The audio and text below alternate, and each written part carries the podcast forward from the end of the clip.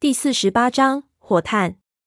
我一看便知道闷油瓶想干什么，还没等仔细去想是否妥当，他已经把一盘子火炭全倒进砸出来的那条缝隙中。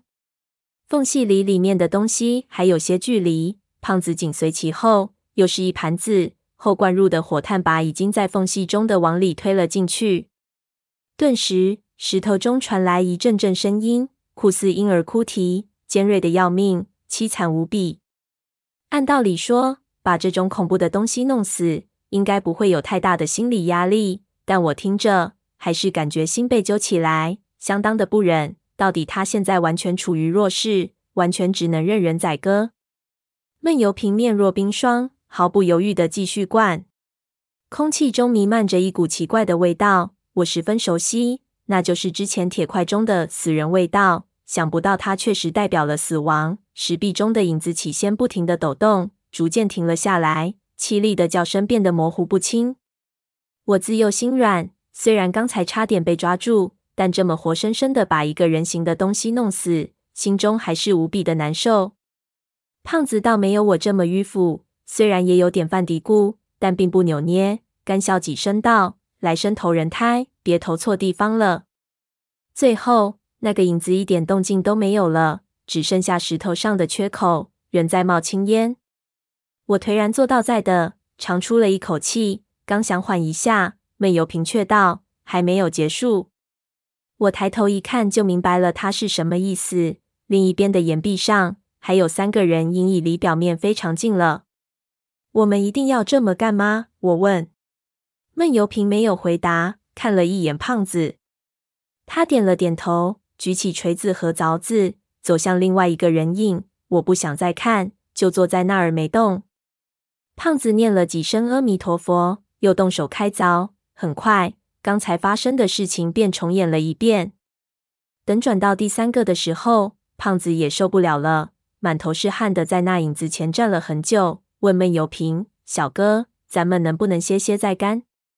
闷油瓶摇头，看了看四周，冷冷道：“不用再干了，没有时间了。”跟着转头一看，顿时凛然，不知道什么时候，岩壁中的人影已经全部贴着壁面显现了出来。一眼看去，能数得清的又多出了起码十具，而且能用肉眼看见。他们正向石壁的表面缓慢移动，这是怎么回事？难道他们发现了我们的企图，加快了速度？我又站了起来，闷油瓶拿起的我军刺，反手握住。胖子操起石工锤，我手无寸铁，看了看，从地上操起一根焊杆。三个人背对着背，注视着四周。胖子已经兴奋了起来。他这种人，如果真的要干仗，才不会管对方是阿诺还是石头妖怪。就听他骂了几声，道：“狗日的！”也好，他娘的，我真受不了在这儿待下去了。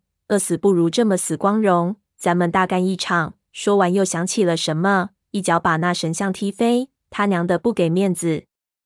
老子拜你不如拜个鸡巴！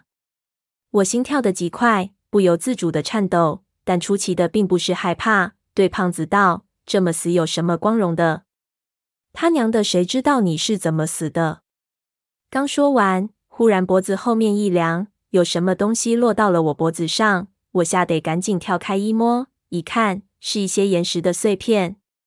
我脑子一跳，心说：“我靠，忘记了头顶也是石头。”抬头便看到离头顶不到两拳的岩顶已经开裂，缝隙中出现一个浑身绿色的东西。我们立刻让开，岩顶几乎在同时裂开，一团绿影猛地从上面挂下来，之后是一阵凄厉的叫声。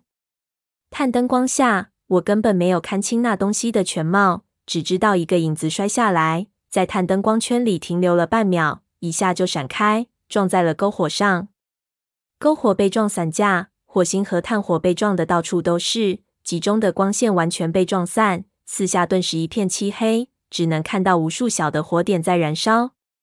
这变化始料不及，我用探灯追着那东西照，但只能扫到残影。胖子反应最快，抄起地上一根还燃烧着的柴火，可才拿起来，火就熄灭了，剩下一截暗红色的炭。狗日的！他大骂的字还没完全吐出，就变成一声闷哼，人好像被什么东西扑倒在的，接着是一连串扑打的声音。循声把探灯照去，见胖子和一只东西扭打在一起，转开去照闷油瓶，手电筒一转，没找到他，却一下照到一张无比狰狞的面孔。我转探灯有一个惯性，所以那脸只在面前出现一瞬，那样的冲击力却远大于直接看到。我顿时吓得屁滚尿流，条件反射下连连后退，大叫：“又出来一个！”害怕归害怕，手上的汗杆朝那个方向就扫过去，闷响中敲到了什么，但没有吃到力气。汗杆是全铁的，非常重，我凭单手无法再打第二下，只好抽回来，再用探灯去照。还没照清楚，背后被猛地一撞，整个人便摔了出去，直接滚到地上。探灯一下脱手，不知道飞到哪儿去了。我爬起来便知道糟糕，什么都看不见，麻烦了。此时就听闷油瓶大喊一声，趴在地上不要动。接着又是一阵凄厉惨叫，一团东西重重摔在我身边。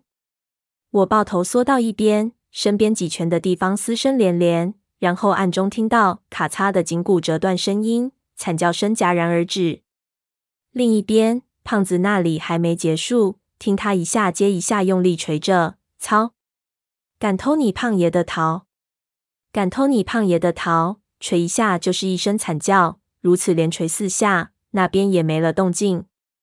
他用力呸了一口，看不清那里的状况，周遭一下安静了。我问道：“都解决了？”